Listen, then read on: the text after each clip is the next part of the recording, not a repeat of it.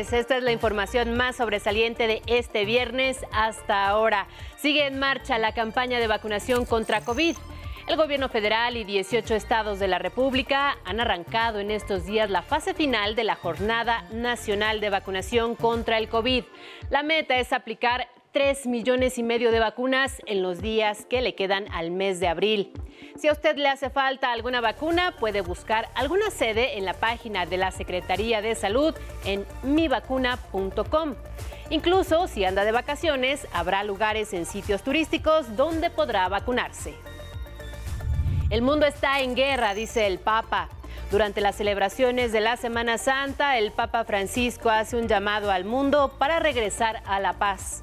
Millones de católicos y cristianos se han bocado estos días a la celebración de la Pasión de Cristo en diversas partes del mundo. Le traeremos todos los detalles en un momento. Millones de mexicanos vuelven a la Pasión de Cristo de manera presencial. Efectivamente, gracias a la disminución de la pandemia de coronavirus, millones de mexicanos han podido regresar a ser testigo de las celebraciones de la Semana Santa, que en nuestro país también se llevan a cabo desde Iztapalapa a Taxco, pasando por San Luis Potosí y otros lugares emblemáticos. Revive el temor en Kiev ante amenazas de Rusia. Los habitantes de la capital de Ucrania han vuelto a vivir en estado de alerta luego de que el gobierno ruso anunciara que podría reiniciar los bombardeos a esa ciudad en represalia por lo que dice han sido ataques de Ucrania a poblados rusos. Nuestra enviada especial, Vianey Fernández, se encuentra en Kiev y nos tendrá todo el reporte de estas difíciles horas en esa zona. En los deportes, el fútbol no para. La Liga MX tendrá actividad en estos días de Semana Mayor. Le diremos quiénes entrarán en acción hoy en los distintos frentes. Con este resumen, comenzamos. Muy buenas tardes, bienvenido a este espacio informativo, también a quienes nos sintonizan en el 95.7 de FM, la frecuencia de radio del Instituto Politécnico Nacional. Adriana Rodríguez en la interpretación en lengua de señas mexicana. Muchísimas gracias. Adriana, síganos en Twitter, en Instagram y también en nuestra página de 11 Noticias. Comparta todas sus opiniones y comentarios con el hashtag 11 Noticias. Iniciamos con información de la intensiva campaña de vacunación contra COVID-19 en todo el país. El objetivo es ampliar la cobertura de la aplicación del refuerzo. Aquí tenemos todos los detalles. Durante este mes de abril se busca vacunar a la población mayor de 18 años que no haya recibido alguna dosis contra la COVID-19, aquellas que requieran completar su esquema o recibir el tercer refuerzo en todo el país. El IMSS y el ISTE también participan en esta fase en la que se aplicará el biológico de AstraZeneca. Para vacunarse no es necesario hacer cita previa. Los derechohabientes y la población en general únicamente necesitan acudir a las sedes de aplicación con identificación oficial. Para conocer en qué unidades del IMSS se suministra el biológico, se puede consultar el siguiente link www.ims.gov.mx diagonal COVID-19. Y en el caso del ISTE, este instituto instaló 236 centros de vacunación en consultorios, clínicas, unidades médicas y hospitales del país.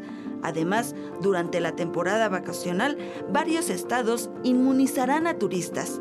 Tal es el caso de Tampico, Tamaulipas, donde los militares invitaron a paseantes a acercarse a los módulos ubicados en esa ciudad. Junto con la Cruz Roja realizaron el maratón de vacunación que por 72 horas aplicó el biológico de AstraZeneca. El único requisito fue presentar la credencial de elector sin importar el lugar de residencia. En Quintana Roo se puso en marcha una estrategia masiva del IMSS abierta a la población en general. Los módulos de vacunación fueron instalados en el Aeropuerto Internacional de Cancún, restaurantes y unidades médicas en Chetumal, Cozumel, Playa del Carmen y Cancún. La campaña estará vigente todo abril. También en Acapulco, Guerrero, se instalaron puntos de vacunación en las dos terminales de autobuses y en el aeropuerto internacional. Hasta la fecha se han aplicado 194 millones de dosis y han sido inmunizados un total de 85.6 millones de personas. La Ciudad de México, Quintana Roo y San Luis Potosí tienen una cobertura de vacunación del 100%, en tanto que Chiapas es la entidad más atrasada con una cobertura de 71%. 11 Noticias, Judith Hernández. Y con la mayoría de la población mundial vacunada contra COVID-19 y cuando los países han levantado sus restricciones para evitar contagios, las actividades de Semana Santa vuelven a la normalidad. La Basílica de San Pedro, el Papa Francisco ofició la misa de Viernes Santo ante la presencia de casi 3.500 fieles. Por la noche encabezará el Via Crucis, que regresará al Coliseo Romano, donde se realiza tradicionalmente. En esta actividad, una mujer rusa y otra ucraniana participarán juntas en la décima tercera estación, cuando se representa el momento en que el cuerpo de Jesús es bajado de la cruz. Los católicos del mundo han salido a las calles a mostrar su devoción. En Filipinas, fieles golpean sus espaldas con la creencia de que curarán sus enfermedades y obtendrán el perdón de sus pecados. Aunque esta iglesia desaprueba esta práctica, los filipinos conservan la tradición. En España, por primera vez en 200 años, el Cristo de la iglesia de San Antón en Madrid fue paseado en procesión. En Sevilla, nazarenos llevan en carrozas las esculturas de Jesús y la Virgen María, una de las procesiones más emblemáticas de España. En la ciudad vieja de Jerusalén se realiza el recorrido por la ruta que tomó Jesús para su crucifixión. En República Checa, los peregrinos cubren sus rostros con máscaras blancas, portando cascabeles de madera para, según la tradición, ahuyentar a Judas, el apóstol que traicionó a Jesús. Frente a la Catedral de Notre Dame en París, fieles católicos se reunieron para cantar y orar mientras continúan los trabajos de reconstrucción a tres años del incendio que destruyó su techo. Después de este recorrido por el mundo, regresamos a nuestro país. En Taxco Guerrero, la celebración de la Semana Santa es única. Aparte del Via Crucis, en sus calles también participan desde hace más de 400 años los flagelantes, los encobados y los encruzados, quienes llevan sobre sus hombros un rollo de varas de zarzamora de más de 50 kilos. A ver, A ver, no. bien. En San Luis Potosí, esta tradición de la pasión y muerte de Cristo se lleva a cabo desde 1954, muy similar a la de Sevilla, España, con toda solemnidad y misticismo.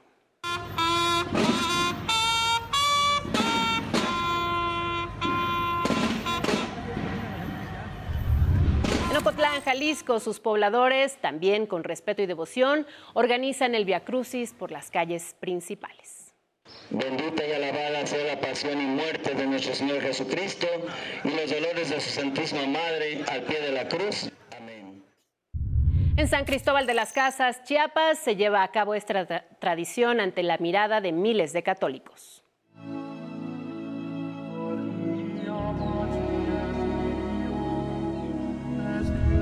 Y con motivo de este Viernes Santo, el presidente Andrés Manuel López Obrador escribió en sus redes sociales, no es casual que Gandhi dijera, no sé de nadie que haya hecho más por la humanidad que Jesús, y dedicó la canción La Saeta del poeta Antonio Machado, interpretada por Joan Manuel Serrat.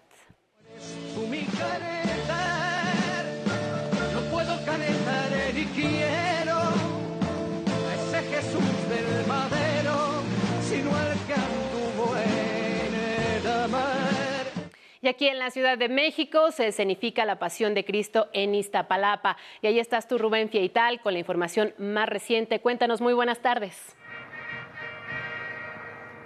¿Qué tal, Sandra? Buenas tardes. Pues estamos a unos instantes de que Jesús sea azotado y sea sentenciado luego de ser presentado ante el rey Herodes. Estamos prácticamente a unos instantes de que suceda este pasaje bíblico. Te comento que en esta 179 representación de la Pasión de Cristo pues es eh, muy especial ya que las dos ediciones anteriores se vivieron de manera virtual y en esta ocasión se está realizando esta representación de manera mixta, es decir, hubo momentos en los que se hizo la representación confinada, sin gente y hoy viernes, hoy viernes se está abriendo al público en general, aunque de manera controlada, con todos los protocolos sanitarios, el uso de cubreboca, uso de gel, lavado de manos y sana distancia. Te comento que para muchas personas esta edición, pues en particular ha sido muy, muy especial, ya que están dedicando su participación en esta representación a los seres que han perdido, a los seres amados que han perdido durante la pandemia. Pero, ¿qué te parece si escuchamos el siguiente testimonio? Ya es mi quinto año. En este año para mí salir de Nazareno es por dos familiares que fallecieron lamentablemente por la pandemia. Una de mis tías Lourdes y mi abuelito Pedro. Por más salir este año por ellos. Amigos del auditorio, les comento que de acuerdo con la jefa, con la alcaldesa de Iztapalapa, Clara Brugada, eh, mil elementos de la Secretaría de Seguridad Ciudadana están participando en este operativo para tener eh, el control y bueno, eh, poder mantener la seguridad en esta zona. hasta aquí mis reportes, Sandra, con imágenes de mis compañeros Darío Hernández y París Aguilar. Regresamos contigo al estudio. Muchísimas gracias, Rubén Fieital, a ti y a tu equipo. Y a diferencia de otros días comunes en la Ciudad de México, hoy las calles se observan con pocos transeúntes y escasa movilidad. Sin embargo, en zonas más concurridas como el centro histórico, familias, parejas y turistas aprovechan este Viernes Santo para pasear y conocer la capital. Este, este fin de semana aproveché para salir con mis amigos. No tenía planes realmente para salir a vacacionar, pero yo creo que son días para estar con la familia, aprovechar que son días feriados. En cuanto al turismo, en las principales playas del país se ha registrado un alto índice de ocupación hotelera. En el caso de Guerrero, el gobierno estatal informó que se espera la llegada de 140 mil turistas que gastarán 372 millones de pesos aproximadamente. En el caso de Baja California, se registra una ocupación hotelera del 82% en Los Cabos. Es la misma cifra que se tuvo antes de pandemia. En Oaxaca, bahías de Huatulco y Puerto Escondido tienen una ocupación hotelera del 80%. Y en más información nacional, piden a policías de Oaxaca no molestar a consumidores de marihuana. El ayuntamiento de Oaxaca hizo un llamado a la policía municipal para que se abstenga de molestar, detener o sancionar a los consumidores de marihuana en la capital del estado. Anterior ya que no existe un reglamento municipal que regule o prohíbe expresamente el consumo personal de esta hierba. Anoche ocurrió un sismo de magnitud 4.7 en Baja California. Se sintió principalmente en Ensenada, Tecate, Rosarito y Tijuana.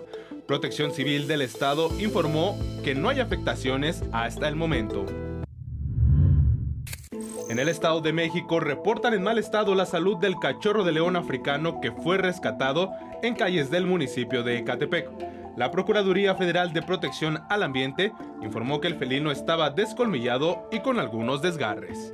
11 Noticias, Axel Meneses.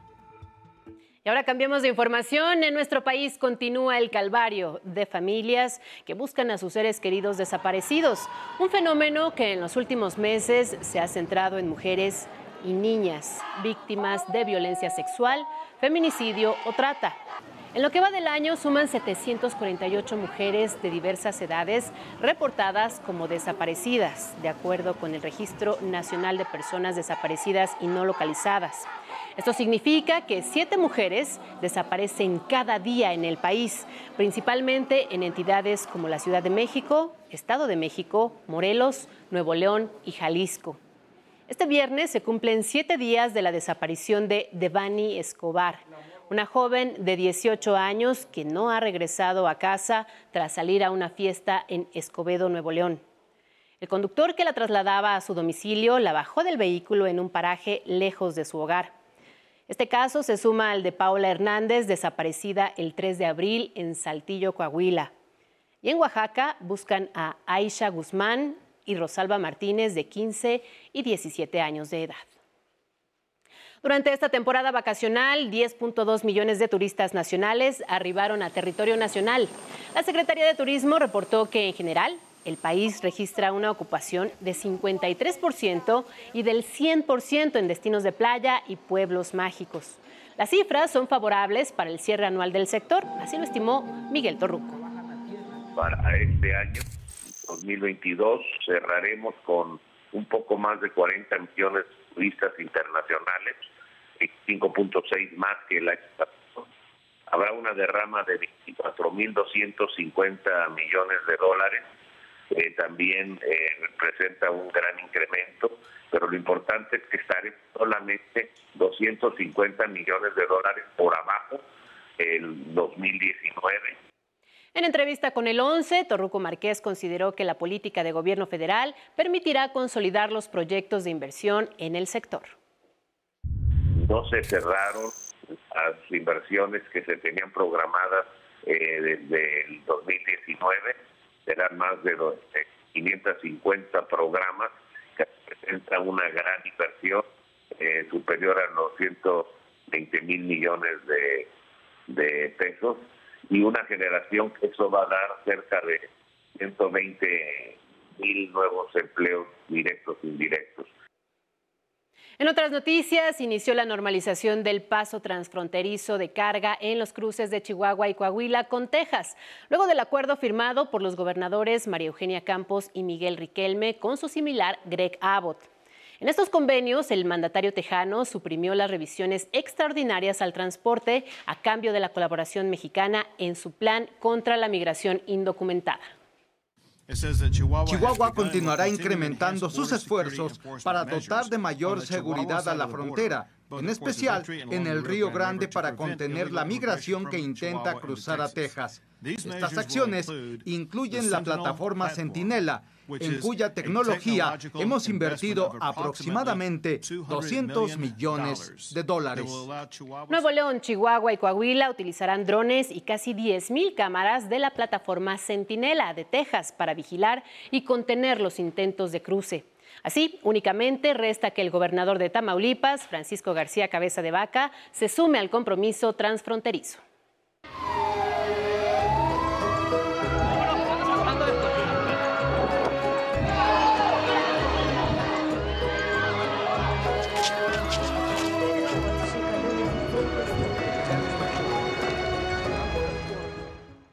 Y ahora nos enlazamos con nuestros enviados especiales en Ucrania, Vianey Fernández y Miguel Ángel Vázquez. Vianey, tú tienes el reporte más reciente de la cruenta invasión rusa. Adelante con los detalles. Muy buenas tardes.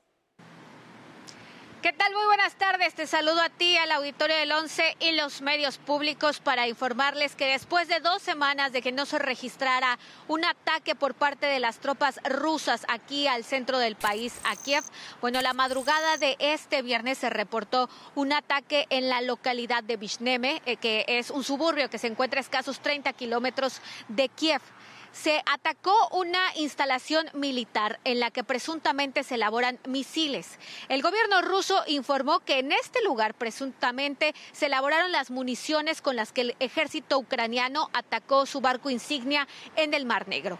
El 11 pudo realizar un recorrido por esta planta y pudo constatar que en efecto hubo un ataque. La instalación, la infraestructura de esta planta militar está afectada, pero hasta este momento no se reportan víctimas víctimas ni tampoco heridos que lamentar. A un costado de la planta militar se encuentra una tienda cuya infraestructura también fue dañada. Estas son las impresiones de los vecinos.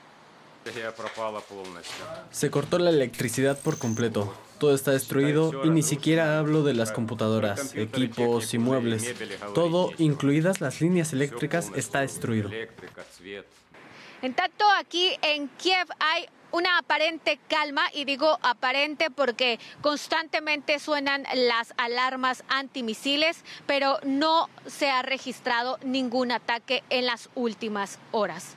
También se informó el día de hoy por parte de la Fiscalía que se han identificado alrededor de 900 cuerpos de civiles que fueron asesinados en Kiev y sus alrededores. ¿Por qué estos cuerpos son tan importantes para comprobar los crímenes de guerra? Aquí la historia. Bucha en sí misma es una escena de crimen. A 51 días de la invasión rusa, los cuerpos no dejan de emerger de entre la tierra, los sótanos, los autos calcinados. Los cuerpos hallados se cifran hasta ahora en 403 y contando. Mi madre murió el 26 de febrero durante la ocupación de los rusos por un ataque.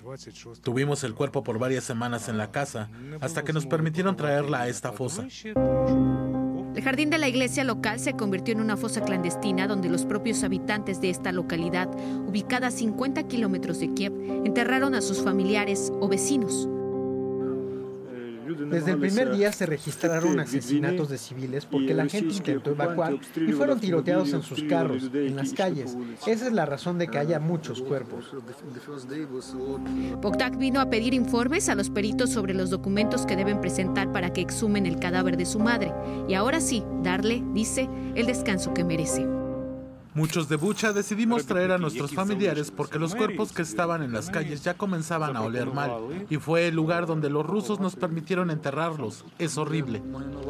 Las autoridades creen que las tropas rusas permitieron esta fosa común para esconder toda prueba de los asesinatos deliberados contra civiles. Muchos de los cuerpos presentan signos de tortura, entre ellos están maniatados con las manos hacia atrás. Oleg sabe lo que es convivir a diario con la muerte. Trabajó durante siete años en el cementerio local. Tras la retirada de las tropas rusas, se ofreció como voluntario para transportar los cuerpos de las fosas a las morgues, donde son identificados.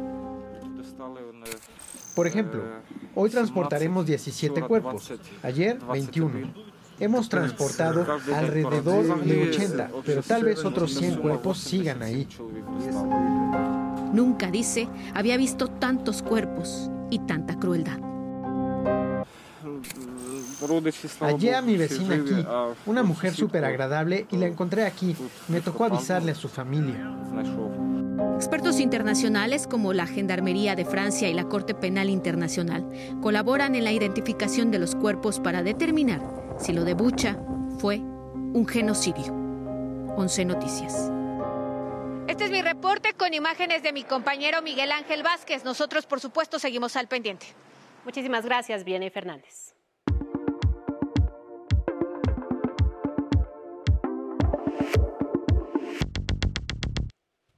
Ahora es Vianey Zárate con la información de los deportes. Muy buenas tardes, Vianey. Gracias, Sandra. Muy buenas tardes. Pues entramos en la recta final del torneo Clausura 2022 de la Liga MX. Ayer inició la jornada 14. Mazatlán sorprendió y venció al actual campeón Atlas, que deja ir tres puntos importantes que lo hubieran colocado en la zona de clasificación. Hay que destacar que durante el partido se hizo presente el grito homofóbico y la seguridad del recinto retiró a 200 personas del inmueble. Hoy continúa la actividad. Necaxa a las 7 de la noche recibe al Atlético de San Luis. A las 9 Pachuca buscará mantener el liderato visitando a Juárez y América quiere seguir con el vuelo de victorias frente a Tijuana. Continúa la buena actuación de los mexicanos en las grandes ligas. El sinaloense Andrés Muñoz tuvo una destacada actuación en la victoria de los marineros de Seattle sobre los medias blancas de Chicago. El zurdo mexicano no solo relevó una entrada y tuvo una participación perfecta ponchando a los tres bateadores que enfrentó, sino que de sus 14 lanzamientos, dos quedaron en la historia de los marineros, al conseguir el récord de los más rápidos en la historia del equipo con velocidades de 102.5 y 102.8 millas por hora. En más deportes ya hay sanción para el piloto ruso Artem Severdyukin, que de, de, 15 años de edad, quien realizó un saludo nazi el pasado fin de semana durante la premiación de una competencia de kartismo.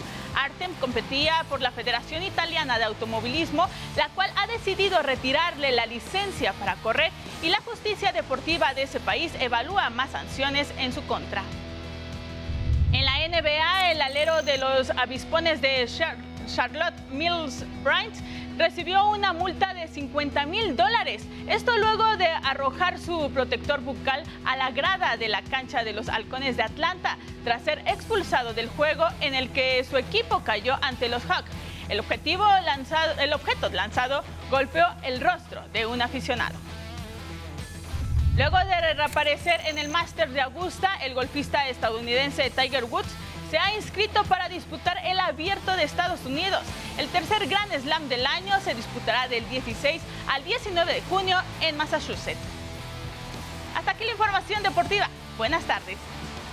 Muchísimas gracias, Viene. Y ahora vámonos a la cultura con Saraí Campech. Muy buenas tardes, Saraí.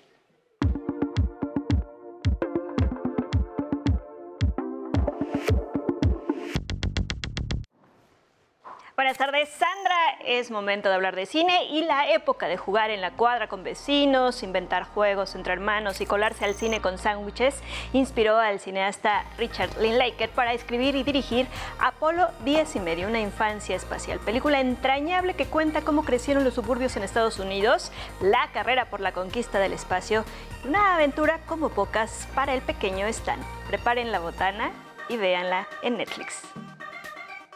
Inspirado en la pluma de Rodolfo Usigli, Luis Buñuel dirigió Ensayo de un crimen, cinta protagonizada por Ernesto Alonso, Miroslav Stern y Rita Macedo, entre otros, que 67 años después de su estreno vuelve a ocupar la pantalla grande como parte de la muestra internacional de cine. Oportunidad de rememorar o descubrir la historia del descocado Archibaldo de la Cruz el realizador Sean Baker, que ha sorprendido con cintas como The Florida Project y Tangerine, ahora vuelve a la carga con Red Rocket. Película acerca de la vida venida a menos de Michael Saver, actor porno en retirada que regresa a su lugar natal y de golpe enfrenta el fracaso del sueño americano. Su estreno será en una semana y para quienes manden un tweet a las cuentas de arroba 11 noticias, les invitamos a la premiere el próximo 19 de abril a las 8 de la noche. ¿Quién nos va a acompañar? Sandra, la invitación está abierta. Muchísimas gracias, Saraí. También todo está listo para que bandas mexicanas se presenten este fin de semana en el Festival de Coachella, que regresa tras la pausa por el confinamiento. En medio de sus históricas presentaciones en el Foro Sol, Grupo Firme estará esta noche en el escenario principal después de Anita y Harry Styles y cerrarán la velada. Hasta aquí la información, gracias por acompañarnos en esta emisión. Lo voy a dejar con increíbles imágenes del sol en alta definición. Nos llegan desde el Observatorio de Dinámica Solar de la NASA. Disfrútelas.